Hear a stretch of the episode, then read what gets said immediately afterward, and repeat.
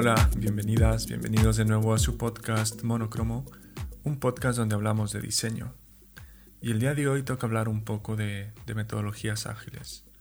En el episodio anterior hablé con Enrique Tejedo, quien es especialista SEO en Gana Energía, que nos explicó qué es el SEO, cómo funciona, su lado bueno y su lado malo, y cómo, a diferencia de la creencia popular, pues una página puede tardar hasta seis meses, un año para posicionarse en los primeros lugares de Google. Y cuando les hablo de Scrum o metodologías ágiles, muchos se preguntarán, ¿qué es eso o para qué sirve? Porque a decir verdad, yo hasta que no llegué a ser el máster en Barreira, nunca había escuchado hablar de ello. Y bueno, para despejarnos de nuestras dudas, hoy tenemos una súper invitada, a Mar Albiol quien es diseñadora en Gusta Studio, profesora en el Máster de Design Thinking y Experiencia de Usuario e Interfaz de Usuario de Barreira, impostora profesional en el Among Us y Scrum Master. Hola Mar, ¿cómo estás?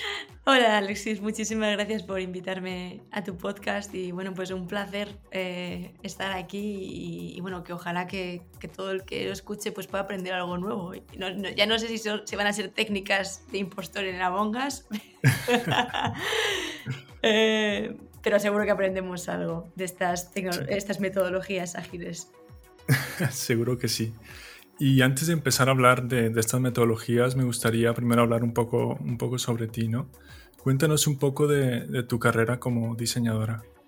Mm, pues eh, es una carrera eh, mm, un poco, eh, bueno, no sé si decir que no es habitual, porque digamos que la profesión del diseñador digital cuando yo empecé hace unos seis años y medio, siete años, em, realmente no existía. O sea, en España por lo menos no, no era una carrera, ni era, no era una, un sitio al que yo podía aspirar cuando estaba estudiando, porque todavía no existía. O sea, en ese momento el que diseñaba una web solía ser o un perfil de un diseñador gráfico que tenía, pues que sabía utilizar un mínimo de WordPress, o sabía utilizar Wix eh, como podía. Eh, y, luego, pues, yo cuando estudié, estudié Bellas Artes, em, pues bueno, siempre me llamó la atención toda la parte del tema digital porque tengo la suerte de tener una madre desarrolladora y, y pues con ella siempre, o sea, me había pedido, pues, Mar, ayúdame con esta web, ayúdame a hacerla más bonita, tal, no sé qué. Entonces, como que ya fue como los primeros contactos que tuve con el mundo digital, ¿no? Eh, cuando estaba en bachillerato. Y, y, bueno, pues me fui de Erasmus, con, estudiando Bellas Artes, me fui de Erasmus a Milán y cuando estaba a punto de terminarlo, eh, un amigo me dijo que había una vacante de diseñador UX, que no tenía ni pajolera idea de lo que era, eh, en una empresa en Ámsterdam, en Holanda. Y pues dije, oye, esto es, en realidad, es una profesión que me encajaría muy bien, porque dentro de las bellas artes yo me especialicé en la parte de más de medios interactivos y electrónicos, de arte visual y electrónico, o sea, me fui por una variante más digital y, digamos que esto encajaba muy bien con, lo que me, lo que me gustaba, que al final era crear em, herramientas estéticas que sean bonitas, que sean usables, que sean útiles para la gente y para el día a día, ¿no? Porque cuando yo estudié Bellas Artes me sentía un poco como desconectada con esa parte de, de la utilidad, entre comillas, ¿no? O sea, mm, pues sin quitar ningún valor absolutamente al, arte más puro, más estético o, más filosófico, por así decirlo. Eh, yo en mi caso soy una persona muy pragmática y me gusta mucho que todo lo que haga tenga un valor y si puede tener un valor social, pues incluso mejor. Entonces eh, pensé, vale, pues eh, quizás esta posición es una nueva carrera que encaje muy bien con, lo que, con, mi persona, ¿no? con, con lo que yo busco. Y bueno, pues allá que me fui, eh, tenía. Pues fue, eso fue en el 2014, en julio del 2014. Eh, terminé. Bueno, ahí no había terminado Bellas Artes, me quedaba para hacer el proyecto final y ya lo terminé una vez estando eh, en Holanda. Y nada, pues llegué allí, imagínate, país nuevo, nunca había estado en Holanda ni había tenido ningún interés en Holanda antes de ese momento. Eh, idioma nuevo, porque el inglés la verdad es que lo tenía muy oxidado. y el holandés pues lo desconocía completamente. muy jovencita, o sea, estaba como, vamos, como un pulpo en un garaje, totalmente perdida. Y, y cuando, o sea, una vez ya ya, digamos, empecé a adaptarme al lugar, al sitio y, fui conociendo a mis compañeros, que fueron al final mi familia allí, pues mm, empecé a aprender la profesión más a fondo y bueno, es que me encantó, me enamoré de ella. Eh, y a medida que fui aprendiendo más y más sobre los, fundamentos básicos del diseño digital, pues desde qué era, qué significaba UI, qué significaba UX, qué significaba hacer un wireframe, qué era un user flow, o sea, empezar a entender esos conceptos. Eh, una vez empecé ya a desarrollarme por ese lado, empecé, bueno, yo hice mucho trabajo de junior, pues de mucho trabajo de machaque, de producción eh, repetitivo, etcétera, que es lo que todo el mundo necesita cuando acaba de empezar. Eh, y una vez empecé ya a sentirme más cómoda y, y cogí más experiencia en esa parte, ya como que tuve la necesidad de crecer hacia algo más. Y yo, yo siempre digo que tengo una parte muy social, o sea, que me, me muevo mucho por, por, interés de contactar con la gente, de estar, eh, de, hablar, que se me notará obviamente en ese podcast, de hablar mucho, de, pues, ese, ese, tipo de, no sé, de estar conectada con las personas. Eh, entonces creía como que, el que solamente diseñar se me quedaba como corto eh, en, ese, en ese lado. Entonces cuando, cuando conocí lo que era el tema de la gestión de proyectos, como que enseguida dije, yo quiero aprender de esto. O sea, yo quiero saber más de esto porque esto al final es gestionar personas, hablar con clientes, tener reuniones, y a mí eso me gustaba muchísimo. Eh, mientras que a, otros amigos y compañeros diseñadores es una cosa que odian, porque ellos, quieren estar produciendo diseño, ¿no? Y siendo más creativos, quizás. Eh, yo veía que me sentía muy cómoda con esa parte entonces, pues en esta empresa en la que estuve en Ámsterdam, que se llamaba La Vela, eh, me permitieron eh, experimentar lo que era, pues eso, la gestión de proyectos. Y allí que me lancé, eh, sin tener absolutamente ninguna idea ni ninguna formación en, lo que era gestionar un proyecto. Que, quiero mencionar también que en esta empresa intentaba, o sea, era una agencia de unas 60 personas de desarrollo y éramos cuatro diseñadores en ese momento. Cuando yo llegué éramos solamente dos. Y, siempre, o sea, tuvimos siempre una estructura eh, como, una flat structure, em, como lineal. No o sea, el único jefe que teníamos, digamos, era él, el dueño de la empresa. Entonces, eh, nosotros éramos los responsables de los proyectos, en todo momento éramos los responsables de la comunicación con el cliente, etc. Pero yo al principio pues estaba más sujeta a otros diseñadores o a personas con más experiencia que yo, obviamente. Y ahora de repente me, me dieron la oportunidad de, porque lo solicité así, de, bueno, pues de gestionar mi primer proyecto. Y bueno, pues ahí fue donde me, me, metí la primera leche. y pues, eh, pues yo queriendo ser complaciente con el cliente y queriendo tener a todo el mundo contento, pues decía, cuando el cliente me pedía, oye, Mar, eh, necesito, esto también estaría chulo. Y decía, sí, y esta otra cosa también molaría un montón. Y el cliente, vale, sí, sí. Claro, era todo, sí, sí, sí. Y de repente, eh, claro, yo no había visto el contrato, ni había visto eh, cuánto iba, o sea, cuántas horas se supone que tenía que dedicar al proyecto. yo no sabía nada de esto. Yo acababa de aterrizar y eh, vivía en un mundo feliz de Yuppie. Y, claro, y tú así a todo, ¿no? Ah, claro, yo decía así a todo. ¿Y qué pasa? Que un día me viene mi jefe y me dijo, Mar, la cantidad de horas que has echado en este proyecto es el doble de lo que tenías que haber hecho. Y yo me quedé imagínate qué color se me quedó de cara. O sea, me puse morada, roja, eh, fosforito, amarillo, no sé, me puse todos los colores. Y bueno, ahí en desde ese momento pues entendí un poco eh, el tema de pues, lo importante que es leerse los contras, o sea, entendí, otra parte de la parte de gestión de proyectos, eh, que es obviamente muy importante, pero también aprendí a descubrir un poco el, malestar de trabajar con una gestión de proyectos waterfall, que era como en cascada, ¿no? que era lo que trabajábamos en ese momento.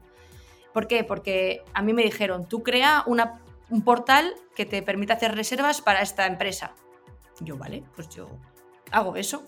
y cada, hasta, o sea, de aquí hasta dentro de un mes no vuelvo a ver al cliente y yo pues voy creando mis cosas. A mí nadie me ha dicho qué funcionalidad mínima necesitan, ni cuál es la máxima, ni, ni nada. Entonces eso sucedió.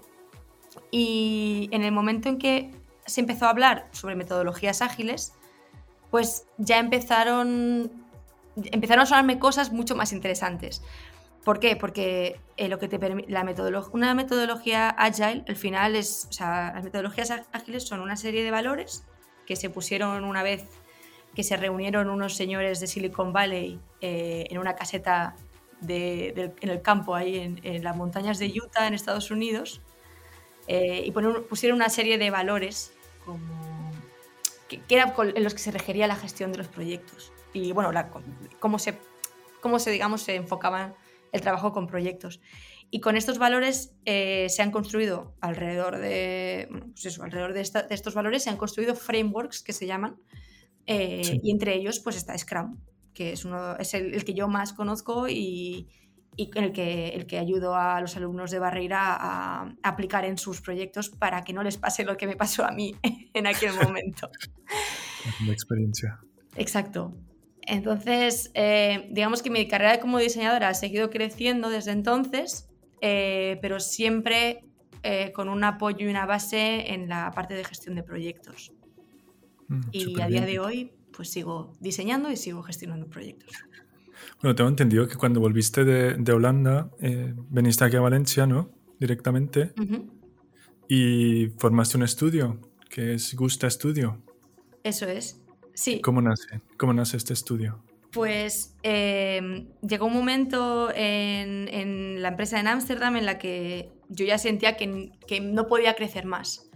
Y había ciertas cosas en cuanto a valores que, yo no, no, sentía al 100% que encajaban conmigo, pese a, yo haber intentado por mil medios eh, pues hacer que fueran valores incluidos en la empresa, como la diversidad, la inclusión, etcétera, que para mí son importantes y pues bueno, eh, pienso que trabajamos, o sea, necesitamos crear espacios de trabajo que sean, que representen el mundo en el que queremos vivir también, ¿no? Entonces, em, por eso cuando, cuando llegamos a ese límite, digamos, eh, Kevin, que era mi mentor y ha sido la persona que me ha enseñado todo sobre diseño, Kevin van der Weist, que es actualmente mi socio en Gusta, eh, pues nos decidimos... Muy bien. pues decidimos, decidimos empezar nuestro estudio y, crear nuestra visión de cómo creíamos que, que, un, estudio de diseño debería de ser, eh, con sus valores, su misión, su visión. Em, y por ese, ese fue el motivo, o sea, queríamos que trabajar en un ambiente que nos representara en todos los niveles. Claro. Y así fue. ¿Y quiénes conforman Gusta Studio y por qué Samba es el más importante de todos? pues actualmente somos tres personas, más Samba, que obviamente es el más importante. Samba es nuestra, nuestra mascota. Eh, nada, eh, somos eh, Kevin, que es digamos la persona encargada de la dirección creativa, también hace parte de gestión, eh, mentoring a las demás personas, bueno, a Sara y a mí, que somos las otras dos integrantes del equipo. Y luego estaría Sara, que es la diseñadora UX UI, también exalumna del máster de Barreira y, nada, que hace una labor brutal, la verdad, nos ayuda muchísimo en trabajo de producción, en ideación de conceptos, em, en todo ese tipo de, trabajo que, bueno, pues es obviamente pues es uno de los pilares básicos de, de cualquier estudio de diseño. Y luego, pues mi, mi rol, digamos, sería, eh, en la, estaría más enfocado a la gestión y en este momento estoy justo transicionando de un rol que, en el que todavía tengo muchas horas de diseño digital, de producción, a un rol más puro de gestión y de, y de mentoring, digamos, al, al, resto del equipo. Entonces, lo que vamos a hacer es que pronto vamos a, abrir un puesto de trabajo para que entre una persona más al equipo.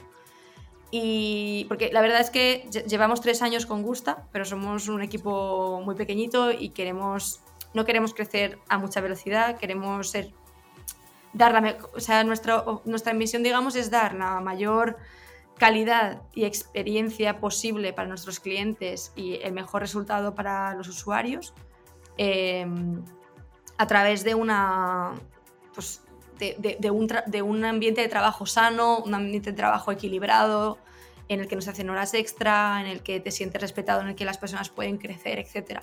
Entonces, para hacer eso, em, nosotros sentimos que es un, camino que hay que hacer correr, recorrer muy paso a paso y muy poco a poco. Y por eso pues, el crecimiento de Gusta es, entre comillas, lento, eh, pero seguro, ¿no? Y, bueno, pues esperemos que pronto pues tener a, en vez de ser tres, pues bueno, tres y medio si cuentas a Samba, ser cuatro y medio. Súper bien, súper interesante como saber todo el background, todo el background ¿no? de, de, un diseñador, saber de dónde viene, que en, este caso pues conocer, conocer todo tu camino. Hmm. Y ahora sí, ya que hemos hablado un poco de ti, del estudio, de, de tu historia, eh, hablamos un poco de, de, estas metodologías ágiles, que es de lo que trata eh, el podcast.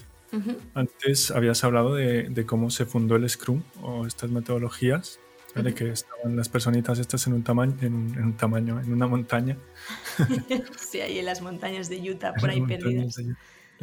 Pero, ¿qué, es, ¿qué, es, en sí el, Scrum? Eh, el Scrum es, o Scrum, es un conjunto de herramientas que se combinan entre sí, eh, se, se, llaman artefactos, de hecho. Eh, eh, a ver, es un conjunto de elementos que al combinarse, como si fuera un puzzle, puedes trabajar, eh, o sea, puedes adaptarlo a la gestión de tu proyecto. Y el Scrum está centrado en tres pilares eh, esenciales, que son los artefactos, los roles y los eventos. Entonces, la mezcla de esos tres hacen que, o sea, si tú estás respetando de esas tres cosas más una serie de valores básicos, que son los que dice la metodología todo el tema de la metodología Agile, que son esos valores que se pueden encontrar en la página web de scrum.org. Em, la combinación de todo ello hace pues eso, que tengas un, este estés haciendo un proyecto eh, con la metodología ágil con el framework de Scrum. Y, los, por ejemplo, lo más importante que envuelve toda la metodología Scrum y Agile en general es el compromiso.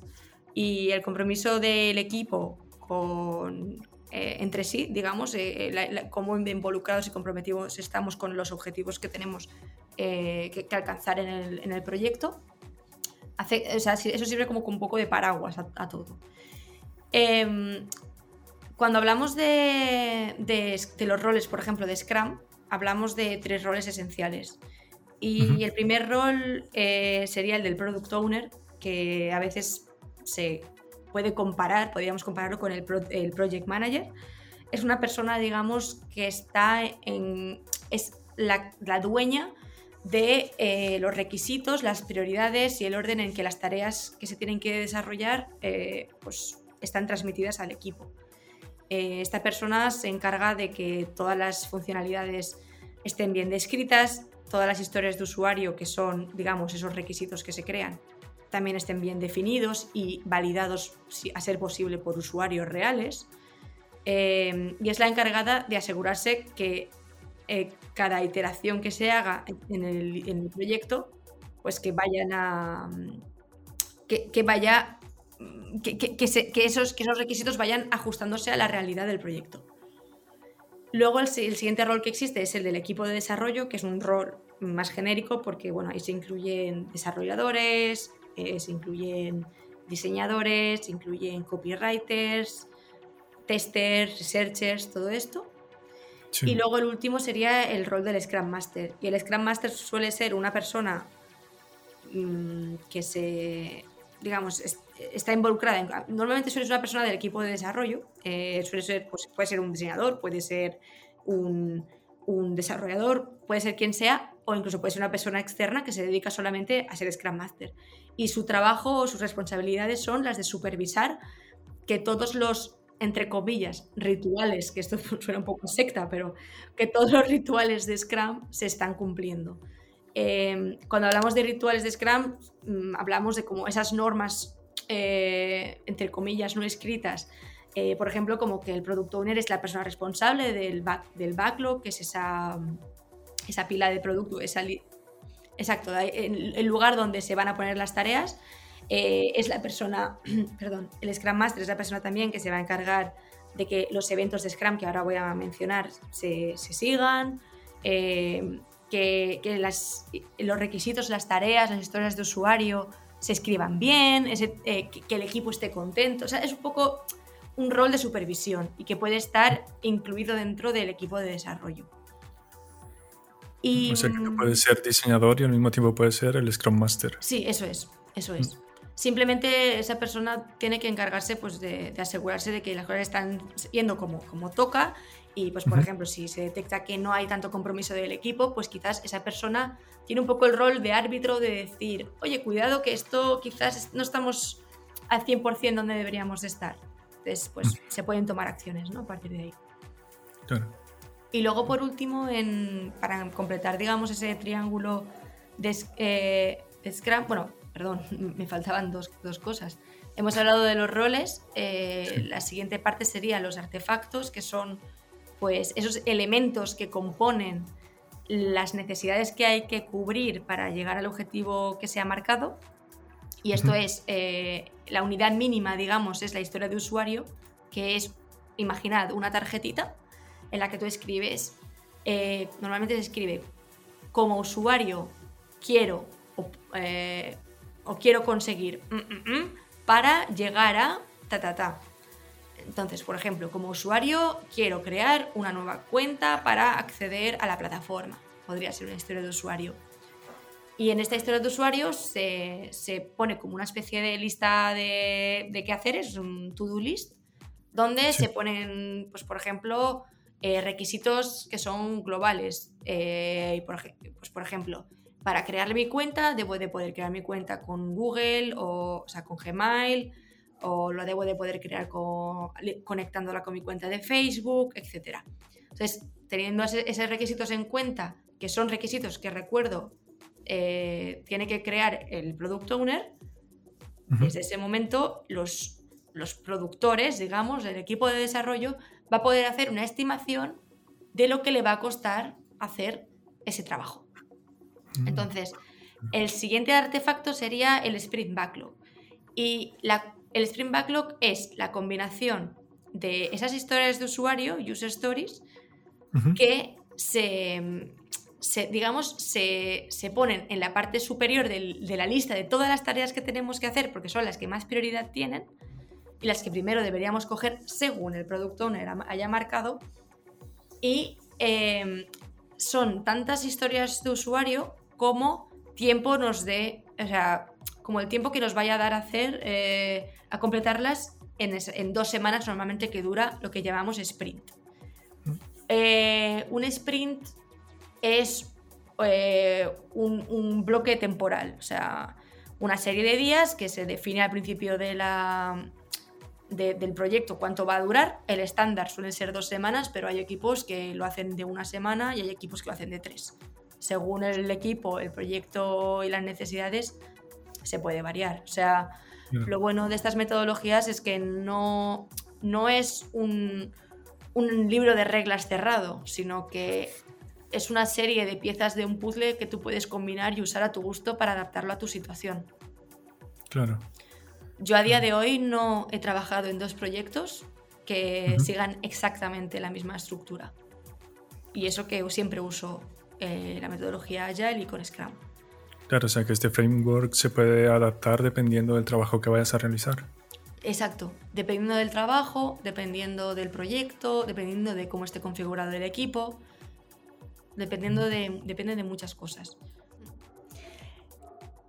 Y digamos, si por, completar la parte de no quedarme a medias con el tema de artefactos y eventos, digamos que el, último artefacto que nos quedaría por hablar sería el Product Backlog, que es el listado general de todas esas tareas, historias de, esas historias de usuario. Em, y que digamos que es, imaginad que es como una tarta, ¿no? Es como la, una tarta donde las cosas más importantes se ponen arriba, en las capas de arriba de la tarta. Pues eh, el Product Owner se encargará de que esa tarta esté siempre ordenada y priorizada de forma correcta, esté siempre a la última, digamos. Eh, y el equipo de desarrollo va a estar encargándose de siempre trabajar la parte superior. Entonces, cuanto vamos avanzando con la primera, la siguiente será la segunda, la tercera y así. Sprint tras sprint. Y luego lo último, el último pilar de Scrum serían los eventos. Y los eventos suelen ser eh, lo que se llaman daily stand-up o reuniones diarias que suelen durar 15 minutos. Esto es, esto es un. El time boxing es una cosa muy importante en este tipo de metodologías, que es básicamente respetar los tiempos que se, que se han dicho que se tienen que respetar. Por ejemplo, si yo digo que una reunión dura 15 minutos, tiene que durar 15 minutos. Y hay que dar la voz de alarma si, oye, estamos en 14 minutos, queda un minuto, ¿vale? Venga. Y hay que cerrar para evitar eh, reuniones infinitas. Exacto. claro, porque eso pasa una barbaridad. Luego en esas reuniones lo que se hace es, eh, cada persona del equipo dice qué hizo ayer, qué va a hacer hoy y si tiene algún impedimento que le está bloqueando eh, completar su trabajo de forma correcta. Y luego pues está las reviews, que son, o las demos, que son el momento en el que se al final del sprint que se presenta el trabajo que se ha realizado y se presenta el incremento al que se ha conseguido llegar. Y eh, luego tenemos la retrospectiva, que las retrospectivas son sesiones con solo el equipo de desarrollo, donde se dicen, pues se escriben todas las cosas positivas que han ido bien y todas las cosas que podrían mejorarse de cara al próximo sprint, pero más a nivel de trabajo en equipo. Y de esas cosas negativas se suelen sacar tres puntos, mm. Eh, digamos, que, tener en cuenta para que el siguiente sprint eso no se repita. Y así limas asperezas con el equipo y te, aseguras de que siempre hay buen rollo. ¿Y por qué es tan importante trabajar más con estas metodologías o con, bueno, sí, con estas metodologías ágiles que con una metodología en cascada? Pues sobre todo porque te elimina incertidumbre, elimina mucha incertidumbre por, por lo que os eh, comentaba, comentaba por... Em, al, tener, por ejemplo, una persona responsable desde el lado del cliente que te está validando cada dos semanas, si el sprint dura de dos semanas, que es el estándar, esa, esa validación hace que, tú puedas redirigir el proyecto si las cosas no están yendo bien. Antes de que se haya invertido muchísimos recursos y, tengamos que dar muchos pasos atrás. Entonces, esta la metodología en cascada es mucho más arriesgada porque en, el mínimo problema que surja o mínimo cambio de dirección va a desestructurar todo lo que viene detrás.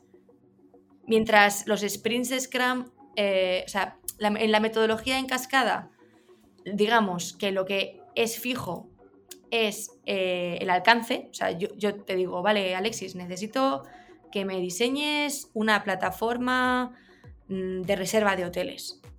¿Vale? Eh, yo te voy a decir que necesito una plataforma de reserva de hoteles donde pueda ver los hoteles, donde pueda eh, hacer un pago con PayPal y todo esto.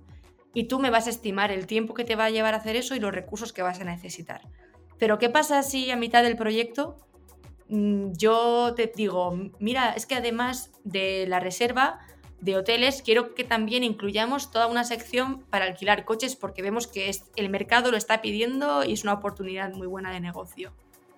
Todo el planning que tú me has dado en estimación de tiempo y recursos se ha caído por tierra. Mientras que en Scrum, o con las, mejor dicho, con las metodologías ágiles, lo que es fijo es el tiempo y los recursos. Y lo que se estima es el alcance.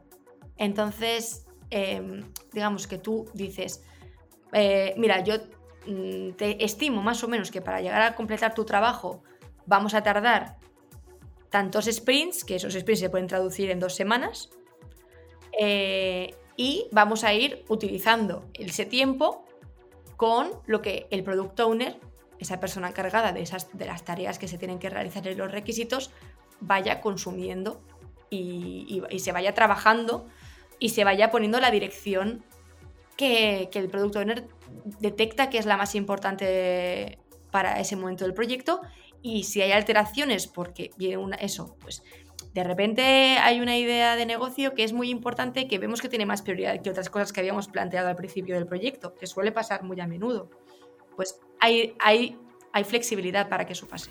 Claro, es que es un tema súper interesante, porque por decir, creo que a, todos nos enseñan cuando recién llegamos a una empresa o mientras nos vamos desarrollando como profesionales a trabajar con este sistema de cascada, ¿sabes? Porque, no sé, pensamos que es el mejor, pero en realidad existen otros frameworks como es el, Scrum o las metodologías ágiles que nos ayudan como a avanzar a, a una velocidad y, y, a un nivel impresionante, vaya.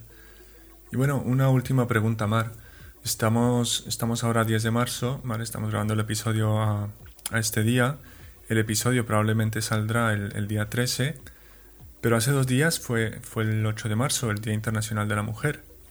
¿Cuál es el papel de la mujer en el ámbito creativo y qué falta por trabajar allí?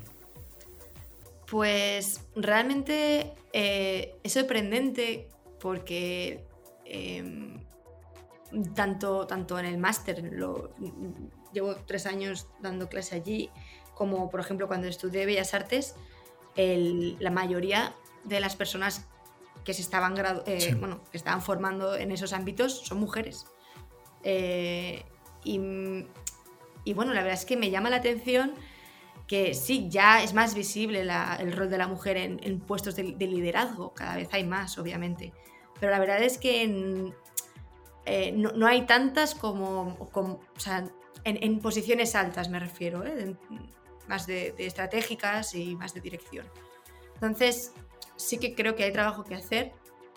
Eh, por algún modo, o sea, ya te digo, yo los ambientes en los que, en los que he estado siempre ha habido más mujeres en el ambiente creativo.